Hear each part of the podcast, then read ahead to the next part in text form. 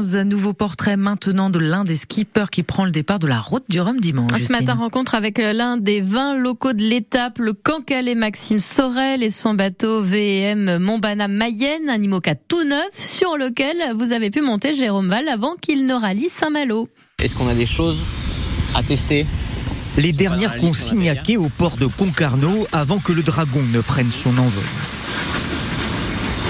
l'énorme tête de dragon dessinée sur les voiles et la coque de ce bateau tout neuf. Maxime Sorel a mis à l'eau sa nouvelle monture il y a 4 mois, 4 mois pour la prendre en main. Là, je suis en train de regarder les paramètres du pilote et on fait un check euh, global de tous les capteurs, euh, de simuler des pannes et de voir comment le pilote réagit. Maxime Sorel avait terminé à la dixième place du dernier Vendée Globe, le tour du monde en solitaire en un peu plus de 82 jours sur un bateau ancienne génération. Cette fois, le marin de 36 dispose d'un bolide équipé de grands foils de couleur rouge, ses moustaches en carbone qui lui permettent de voler. C'est sûr qu'on atteint très vite les 30 nœuds, 60 km heure, puis on a des vitesses de pointe euh, qui montent entre les, ouais, les 36, 38 nœuds, euh, on n'est pas loin des 70, donc ouais, ils sont assez hallucinants ces bateaux.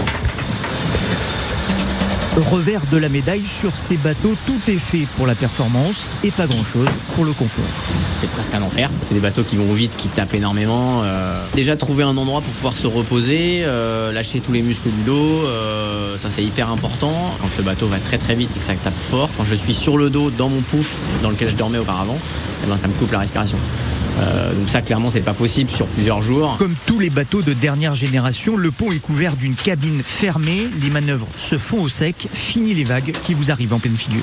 C'est sûr que c'est une autre navigation. Après, moi, je vis avec mon temps. Euh, je sais que le fait d'être protégé, ça participe à la performance. Euh, clairement, à se prendre des paquets de mer devant, ça nous fatigue. Alors, c'est sûr qu'on ressent pas les éléments on voit moins de choses, on est obligé d'utiliser des caméras pour euh, régler les voiles, pour euh, les envoyer, parce qu'on a, on a une cloison qui nous, bouche la vue. Avec la route du Rhum, Maxime Sorel va connaître son baptême du feu sur un tel bateau avant de regarder déjà vers 2024 et un nouveau Vendée Globe.